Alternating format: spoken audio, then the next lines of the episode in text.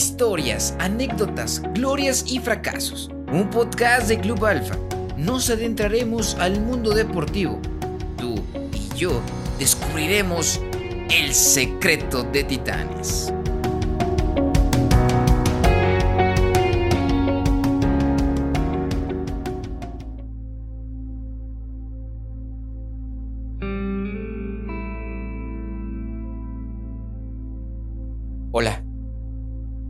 Espero que te encuentres bien. Espero que estés dando lo mejor de ti. Espero que ya hayas ido a entrenar. Ya hayas nadado esos mil metros.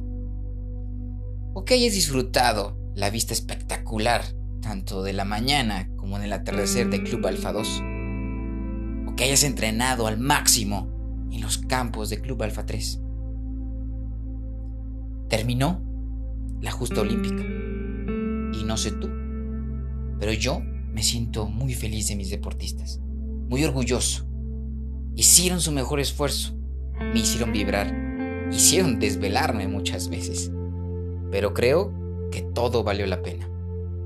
Creo que muchos criticarán porque no nos llevamos muchas medallas, pero hay que comprender un poquito la situación. Son temporadas difíciles. Sabemos por lo que estamos pasando hay una pandemia, nuestra vida ha cambiado. Y muchos nos han afectado o, hemos... Nos ha afectado muchísimo emocionalmente. Por eso espero que te encuentres bien. Y si no es así, te mando un abrazo y sabes que cuentas conmigo. Sabes que cuentas con esta familia titán, con la familia Club Alfa. También te quiero invitar a que me cuentes tu historia. Quiero saber de ti. Quiero saber quién es la otra personita que me está escuchando. Quiero saber qué metas te has propuesto. Si has cumplido algunas. O todavía no empiezas, pero tienes la iniciativa. Te invito a que me la cuentes. Yo sería muy feliz escuchándote en una entrevista, que me cuentes un poquito platicando, o que me la escribas. Yo con gusto le daré vida con esta voz. Y por eso mismo, siempre, siempre, como lo decía en el podcast anterior, busco por todas partes. Busco una historia que te motive, una historia que te empuje, una historia que te alcance a ser el mejor. Y hoy, hoy me encontré con una historia muy bella, muy hermosa, ¿no? Y, esto plasma que, como siempre lo llevo repitiendo, nunca es tarde para empezar. Esta historia se llama Un sueño de 48 años. Y va así. Me animé a mandar mi relato, porque con él puedo animar a alguien más a correr un maratón. Mis ánimos para correr mi primer maratón nacieron en los relatos de, de esta página y de los entrenamientos de Martin Fish. La historia arranca hace unos años en el colegio público. Mi maestro, don Eulogio, tenía por costumbre leernos todos los días alguna noticia del diario. Ese día nos contó que un atleta, no recuerdo el nombre, había ganado el maratón de Boston y nos explicó que era un maratón y lo que significaba. Yo tenía en ese entonces siete años y me ilusioné mucho con poder correr algún día un maratón. A mis 55 años y después de haber realizado varios entrenamientos y a la hora de la verdad echarme para atrás, decidí que este era el año y mi intento definitivo. Imprimí el entrenamiento de Martin Fish para hacer el maratón en 3 horas y 30 minutos porque creí que era el que mejor se adaptaba a mis condiciones ya que llevo años corriendo. En octubre comencé a prepararme para correr las San Silvestres y en enero para el maratón. Intenté inscribirme en el de París, pero no lo conseguí, no conseguí dorsal. Mi segunda opción fue Madrid y me inscribí a pesar de que mis compañeros y amigos me decían que estaba loco, que Madrid era durísimo y que corría el riesgo de no terminarlo. Seguí los entrenamientos, muy bien, poco a poco, preocupado porque siempre iba un poco más rápido de lo que me recomendaban el entrenamiento. En febrero me fui una semana a esquiar a los Pirineos. Quise aprovechar y entrenar en altura. Salió a correr con 10 grados bajo cero, poco calentamiento, encuesta y a más de 1500 metros de altitud. Resultado de esta burrada, a los 5 kilómetros, rotura de fibras en un gemelo. 20 días parado, desesperado, incluso llorando todos los días leyendo estos relatos. La primera semana de marzo retorné a los entrenamientos. El 13 de abril corrí una media como parte de entrenamiento. A las 5 de la tarde con 26 grados y mucha humedad, 1 hora 31 minutos 14 segundos. Y primero de mi categoría, eso me dio un subidón como no se imagina. El día 28 de abril amaneció en Madrid casi sin haber dormido. Un día con mucho frío y viento. Estaba en el quinto cajón de salida una hora antes. Cuando dio la salida a las 9 de la mañana, estaba medio congelado por la temperatura y por el miedo. 2.600 corredores en marcha. Tarde más de 5 minutos en pasar por la línea de la salida. Corrí los primeros 10 kilómetros muy tranquilo, en 50 con 17, un poco por encima de la media deseada. El medio maratón en 1 hora 42 minutos 16 segundos, ya por debajo de la media, con miedo al temible muro de los 30 kilómetros. Estaba encantado con tres cosas. En ningún momento corrí solo, muchísima gente animando constantemente y los niños en los bordes chocándonos las manitas. Ambiente genial para correr. Kilómetro 30, 2 horas con 24 minutos 39 segundos. Excelente tiempo y no hay muro, a pesar de ello continuó con dudas. Igual voy muy fuerte, aunque quedan 12 kilómetros. Publico fabuloso. Los niños geniales. Kilómetro 40. 3 horas, 13 minutos, 39 segundos, doblo por embajadores y me enfrento a una subida terrible. Comienzo a pagar mis anteriores excesos y alegrías, pero ya solo son 2 kilómetros los que restan. Choco la manita de un niño y casi me voy al suelo. No creí que iba tan mal. Entrada al retiro. La ligera bajada no me hace mejorar. Por fin entro en meta. Tiempo oficial, 3 horas, 30 minutos, 24 segundos. Tiempo neto de salida, a meta 3 horas 25 minutos 8 segundos. Siempre creí que el entrar en meta me pondría a llorar. Pues no. Logré contener mis emociones y me invadió una inmensa alegría que no me hizo llorar ni saltar de alegría porque ni siquiera eso podía. Repito, agradezco muchísimo a Corredores Populares, a mis compañeros de carrera, al público y a los de fuera, y sobre todo a los niños, Gracias a todos he terminado un sueño que ya duraba 48 años. Gracias donde quiera que esté. Gracias y muy especialmente a mi padre, que fue mi primer entrenador. Una historia de José Reineiro Matilla Fernández. Hermosa, hermosa historia. Y así les iré compartiendo cada vez más historias, pero más que leer estas historias, quisiera leer tu historia historia, de verdad, compártemela, compártemela y yo estaré encantado de leerla. O ven y platícamela, platícale a todo mundo, platícales a ellos, a ti. Así que, una hermosa historia, espero que les sirva, espero que los empuje, espero que puedan conseguir esa meta. Y hoy, hoy tenemos entrevista. Hoy volvemos otra vez después de estos Juegos Olímpicos. Terminaremos hablando de Daniel Corral, pero esta vez me va a acompañar Elizabeth Saavedra y también me va a eh, compartir un poquito de su experiencia de, esta activación física eh, en Club Alfa que hubo para pequeñines. Sin duda alguna, una persona muy profesional, una persona muy centrada, una persona que sabe lo que hace y lo que quiere. Por eso digo que Club Alfa es el mejor de Puebla. Y, no, no lo digo con afán de, de qué sé yo, de, mencionarlo a cada momento, pero es que uno se relaciona tanto con las personas de aquí, uno se relaciona tanto que mira el adentro, el trasfondo. No, no, no, no, no los veo como, como el entrenador, como una pedagoga que, que está preparada bien, sino como humanos, como personas y, lo veo y, lo siento y lo creo y creo que somos una familia a la hora que platico con ellos y me platican sus historias de cómo ya no ven a estos pequeñinas, a los pequeños atletas como, como atletas, sino como un pequeño hijo, como un segundo hijo, ¿no? Y eso es hermoso. Eso es hermoso porque créame que si yo fuera padre, yo estaría feliz de que mi hijo tuviera tanta confianza con el entrenador. Que le platicara ciertas cosas que a veces a mí no me las puede contar, ¿no?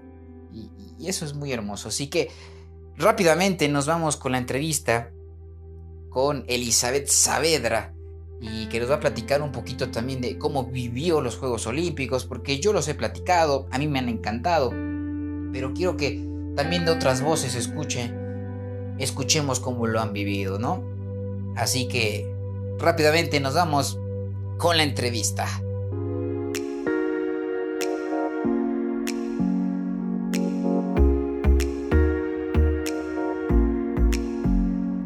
¿Qué tal amigos? Estamos transmitiendo este programa en unas canchas impresionantes aquí de Club Alfa 2, donde varios, varios jóvenes, varios jovencitos, también gente lleva a cabo sus sueños, donde saca toda esa energía, todo ese estrés del trabajo y viene y la explaya en estas canchas de Club Alfa 2. Sin duda alguna unas canchas bastante, bastante hermosas y atrás tenemos la majestuosa alberca donde hemos vivido sin fin de entrenamientos, sin fin de batallas, simplemente algo hermoso lo que se respira y lo que se vive en Club Alfa 2.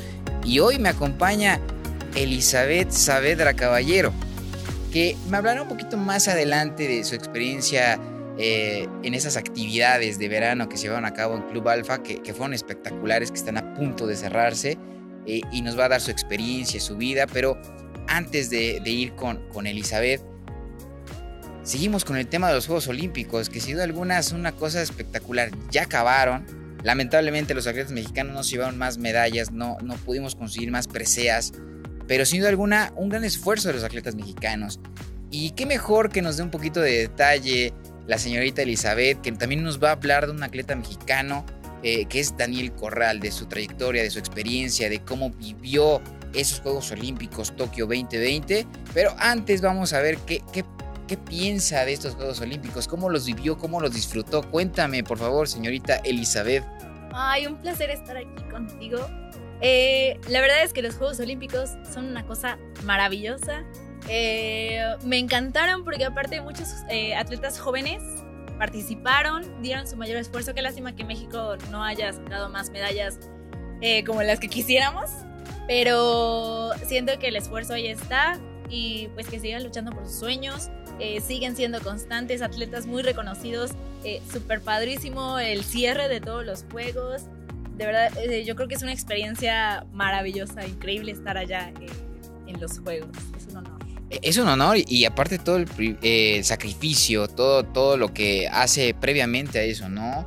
Cuatro años de, estarse preparando eh, en los Juegos Olímpicos. Ahorita terminaron, pero ya los, los deportistas, los atletas que están ahí, ya están viéndose para los siguientes, ¿no? Para París.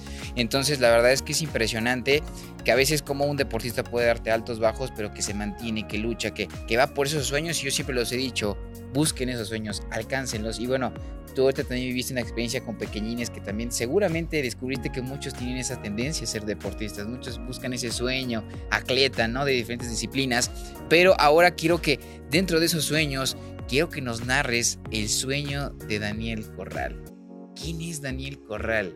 ¿Qué hizo en esos Juegos Olímpicos Tokio 2020?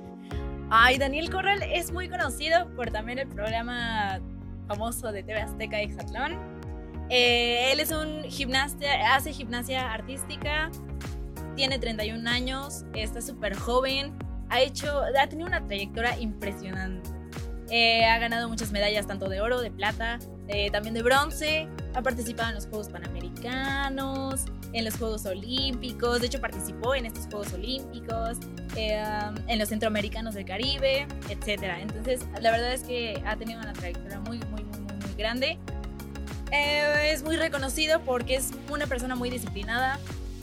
Siempre es muy constante con sus entrenamientos, siempre se está grabando para motivar a todos los pequeñines que también lo observan en redes sociales, en, en Exatlón, perdón, este, también siempre daba sus jugadores, etc. Entonces eh, es un atleta muy, muy, muy reconocido.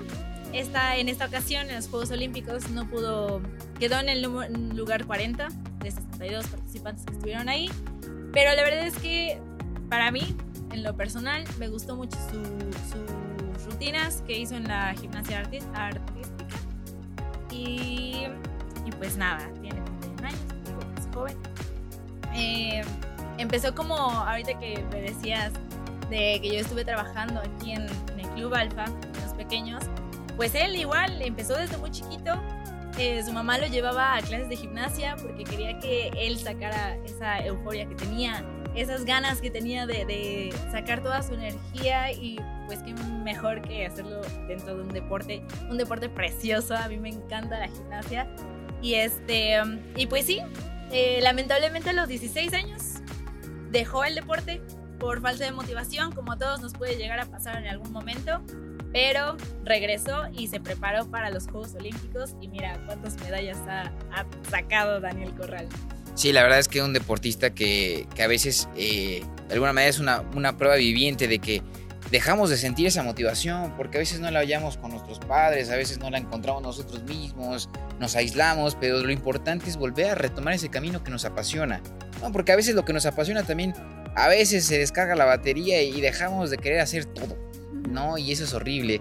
Pero por lo que veo es que también eres fan número uno de Daniel Corral, o sea, tienes un seguimiento impresionante con Daniel Corral y es un deportista que es cierto, le gusta motivar mucho porque creo que se ve reflejado en, estos chiquillos, ¿no? Que, que de repente a él le faltó escuchar esas palabras, le faltó escuchar esa motivación y por eso trata de transmitirla cada vez que puede, cada vez que tiene la oportunidad, para que no se rindan y se bajen de ese barco.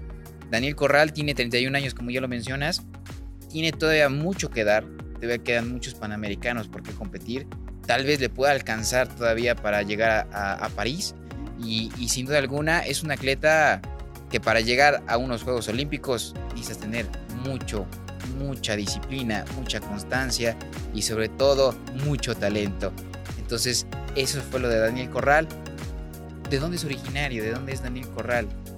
Él nació en Baja California, pero es mexicano, 100% mexicano. Este, pues ahora este, radica por aquí en las tierras mexicanas. Y este, tierras mexicanas, 100% mexicano, ¿cómo de que no? ¿Cómo de que no? Daniel Corral, impresionante la historia de Daniel Corral, sin duda alguna, un atleta a seguir, un atleta que estaremos al pendiente de todo lo que siga construyendo, lo que siga ganando y sobre todo orgullosamente mexicano y que pone en grande y enorgullece a todo un país, sin duda alguna. Ahora bien, volviendo al tema, lo que estábamos hablando, tu experiencia, ¿cómo viviste eh, estas ¿cómo se podría decir? Esas actividades físicas, eh, recreativas de este verano, ¿no? Para, los jovencitos. Yo creo que es una experiencia muy bonita donde descubres y, sigues aprendiendo muchísimo, ¿no? Preciosa. Yo llevo siete años trabajando aquí. Eh, para mí, a pesar del tiempo que llevo con los niños, todo el tiempo sigo aprendiendo. Aprendo muchísimo, muchísimo de, cada pequeño que me ha tocado eh, el honor de ser su instructora. Eh, es un trabajo que de verdad me llena el corazón. Por eso también elegí la carrera que estoy estudiando. Eh, pues bueno, este verano fue un poquito diferente a los demás por obvias razones, por la pandemia. Y los, la verdad, los pequeños venían muy desesperados, muy estresados y vinieron a sacar todo, todo, todo, todo el estrés de las clases en línea, este, estar todo el tiempo encerrado en, su, en sus casas, y descubrimos talentos, como tú lo mencionabas, descubrimos a niños futbolistas, sea, que les gusta mucho el básquetbol, es de natación. De verdad, yo sigo insistiendo, es el mejor trabajo de todo el mundo. yo sigo aprendiendo mucho de ellos. Y sí, esta vez me tocaron niños chiquitos. Esta vez me tocaron niños chiquitos, es la segunda vez que me toco con niños chiquitos. Y wow, o sea, mis respetos también para eh, ellos cómo van manejando sus emociones, ¿no? Porque pues en la escuela sí nos enseñan y, nos pueden decir cómo eh, sacar lo que tenemos por dentro y en estas ocasiones pues los niños venían muy, muy, muy, muy, ¿cómo decirlo? Eh, mucha energía. ajá, mucha energía por dentro y le vinieron a sacar aquí totalmente. Lamentablemente esto ya casi se acaba, pero estoy segura de que yo les dejé algo, algo de mí dentro de ellos y pues vamos a seguir aprendiendo también. Sin duda alguna te van a extrañar muchísimo, sin duda alguna se genera un vínculo muy importante, muy grande. digo, uno podrá decir, son algunos días, son algunas veces, algunas horas, pero no saben la fuerza que puede tener ese vínculo de entre niños y un instructor. Es impresionante la confianza que también te brindan los pequeños, que los escuches, sus anhelos, sus sueños, sus anécdotas. Es impresionante y uno se da cuenta que qué bonito es ser niño. Y, jamás dejarlo de ser de alguna manera por dentro de nuestro ser, ¿no? Eso es precioso y conservarlo. Y como lo dices, descubres talentos y, los motivas a que sigan adelante, decirle, hijo, tienes que seguir haciendo esto porque eres buenísimo. Yo creo que hay unos que son natos, son naturales, que descubres y dices, oye, has jugado, no jamás había tocado un balón, pero lo haces de manera espectacular. Dime un momento de, toda tu experiencia, de lo que llevas hasta el momento, que, que, hayas dicho, wow, qué hermoso, algo que te haya impactado tanto y que de alguna manera te haya cambiado la vida. Un día con una experiencia con estos pequeños que, que digas, wow. Ay, es que son muchos momentos. Pero creo que lo que más me llena a mí, eh, y que siempre digo, ay, qué bonito, es que se, se acuerdan mucho de mí, de todo lo que les eh, trato de enseñar, de los valores que les trato de inculcar, eh, que siempre en casa pues tienen muchos problemas, muchos de ellos, ellos vienen muchos, con muchos problemas, perdón. y pues acá, como dices, o sea, se genera ese vínculo con los instructores, no sabemos conmigo, y pues te platican, te dicen, y tú lo que quieres es ayudarlo, protegerlo, decirle, ¿sabes qué? O sea, tranquilo, esto va a pasar. Y yo creo que esos momentos son los que más disfruto porque yo tengo, he tenido niñas de 5 años y que ahorita ya son todas unas señoritas. Y cuando me ven, unas todas ya, te digo, unas señoritas y me dicen, hola, mí, ¿se acuerdan de, mí? No sé qué. Y, y, yo así de, wow, yo, yo la tuve desde chiquitita. Y sí, creo que eso es lo que más eh, me encanta del, del, verano, por eso siempre regreso aquí. Eh, sí, que se acuerden de mí, que se acuerden de lo que yo eh, he tratado de hacer con, con, todos los niños que. Y, pues eso sería. eso sería, no, la verdad es que es, hermoso, creo que es maravilloso que alguien se acuerde de ti, de, la forma por la que le instruiste, la forma que le enseñaste, ¿no? Porque dices no me lo puedo imaginar de alguna manera. La verdad es que no me lo puedo imaginar.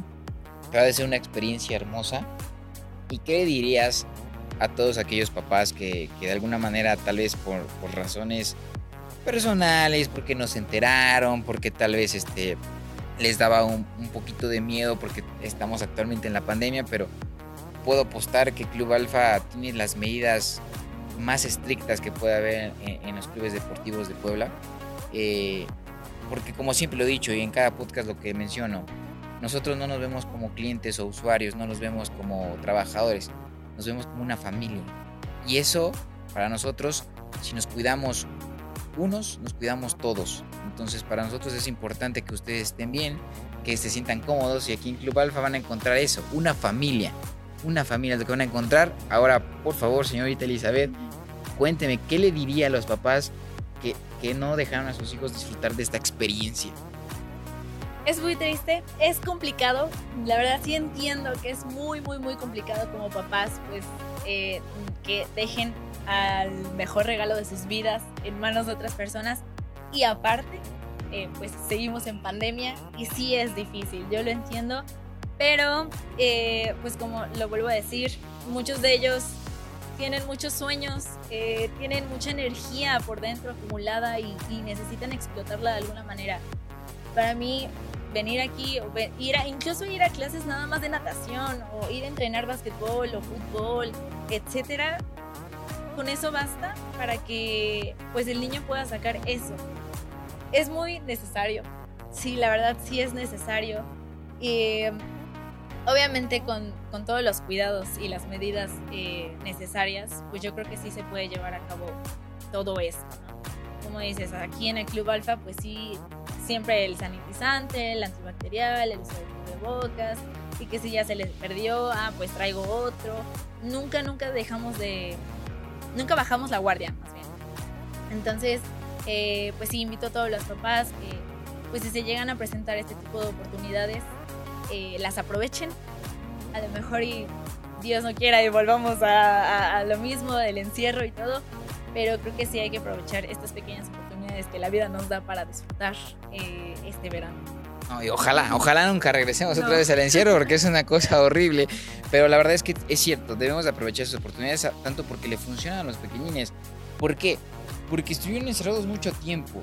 Se perdieron el contacto físico de otras personas, relación con amigos, relación con, conocer a, otra, a otras gentes, ¿no? Y eso bien o mal a veces nos afecta, ¿no? Nos afecta muchísimo socialmente y creo que esta era una oportunidad perfecta para volverse a incorporar y de alguna manera retomar eh, sus actividades de antes, sus actividades normales, ¿no? Obviamente una experiencia completamente diferente porque, porque por el cubrebocas, por estar desinfectándose constantemente, pero al final del día al niño le sirven, el niño sigue creciendo, el niño necesita de esto y qué bueno que, que Club Alfa se preocupe por todo esto, qué bueno que Club Alfa haga este tipo de actividades con todas las responsabilidades necesarias y correspondientes y qué mejor que tenga a gente que le apasiona como tú, a gente que ama hacer esto, a gente que está no solamente por amor, sino que está muy capacitada, que es muy capaz, que se está dedicando a esto, que está estudiando esto, que se está especializando. Y, eso está fenomenal. ¿Por qué? Porque yo podría dejar a mi hijo con toda la confianza del mundo con ustedes porque sé que va a aprender, porque sé que va a crecer tanto física como emocional y personalmente. Entonces es, es maravilloso. Ahora bien, quiero que me hable un poquito más de Elizabeth Saavedra Caballero. Quiero que me cuente quién es ella, qué es lo que hace, a qué se dedica, ¿Quién es Elizabeth Saavedra? Yo soy Elizabeth. Tengo 22 años, estoy estudiando eh, la licenciatura en psicopedagogía en UPAEP, ya casi salgo. Em, pues wow, ¿qué te puedo decir? La verdad es que sí he adquirido muchísima experiencia en todo esto del campo educativo. Empecé trabajando aquí como, como un apoyito sin recibir nada a cambio, nada más por el simple hecho de venir a divertirme un rato con los niños y se, volvió mi, vocación. Eh, como te repito, llevo siete años trabajando acá. He trabajado también en otros lados, en otras escuelas. Con los niños eh, son mi adoración. Yo me encanta trabajar con los niños. los amo. me encariño mucho con ellos. Me gusta mucho enseñarles, ya sea valores o cosas deportivas, físicas, etc. Em, pues sí, es lo que más me apasiona en la vida, enseñar. Eh, para eso también estoy estudiando. Y em, también me gusta mucho el deporte, soy una, me, considero una persona muy deportista. Eh, entreno básquetbol, he jugado tochito, he este, practicado natación, entre otros deportes, voleibol, etc. Entonces eh, me, considero una persona muy completa, que todavía me falta muchísimo por recorrer, camino por recorrer, pero estoy segura de que voy a luchar por mis sueños y alcanzarlos y, pues a seguir trabajando por, por ellos. Vas a hacer lo correcto. Después de eh, finalizar el campamento, que te, bueno, no es campamento, sino actividades físicas de verano, eh, este viernes, ¿qué sigue para Elizabeth? Pues a seguir estudiando, aprendiendo, eh, cosas nuevas para poderlas implementar otra vez, eh, bueno, ya sea aquí en el club o en otras eh, áreas de educación. Me gusta mucho la educación primaria, entonces sí me gustaría seguir aprendiendo, conociendo, tratando de, de seguir este camino que, que, estoy segura que voy bien. y, y pues sí, eso sigue para mí, seguir aprendiendo. Excelente, excelente. Sin duda alguna, como pueden ver, es prueba de que Club Alfa elige bien a su personal, elige a personas que aman esto, que, que, se quieren dedicar toda su vida a esto, que son vocacionales y que no solamente este, están por, por hacer del destino, sino están porque están preparados, porque saben lo que hacen, porque saben que, que van a instruir bien a sus pequeños y que no solamente los van a instruir, sino que también se van a enamorar de ellos, van a disfrutar con ellos y van a pasarla de manera espectacular. Porque una cosa es que lo hagas por obligación y otra cosa que lo hagas por amor. Y aquí las cosas las hacemos por amor. Por amor a que crezcan personal, física y emocionalmente. Así que pues esas son las palabras de Elizabeth Saavedra. Nos dio también un poquito del recorrido de su experiencia en los Juegos Olímpicos y también nos dio datos de Daniel Corral muy buenos, la verdad, muy buenos, muy impresionantes. Y esperemos que, que, en el próximo podcast la tengamos acá, la tengamos acá que nos hable un poquito más. Eh, seguiremos dando datos de atletas mexicanos que participaron en los Juegos Olímpicos y próximamente seguiremos dando auge a nuestras entrevistas. Esta vez quiero que me cuentes tu vida, tus pasiones, tus deportes. Quiero entrevistarte a ti. Mándame tu historia cómo es que iniciaste a correr, cómo es que iniciaste a nadar, cómo es que aprendiste a jugar tenis, a jugar fútbol, cuándo fue la primera vez que fuiste a competir en un maratón. Quiero saber de ti, quiero que me cuentes. Cuéntame tus secretos, tus secretos de titanes. Eso fue la entrevista, muchísimas gracias.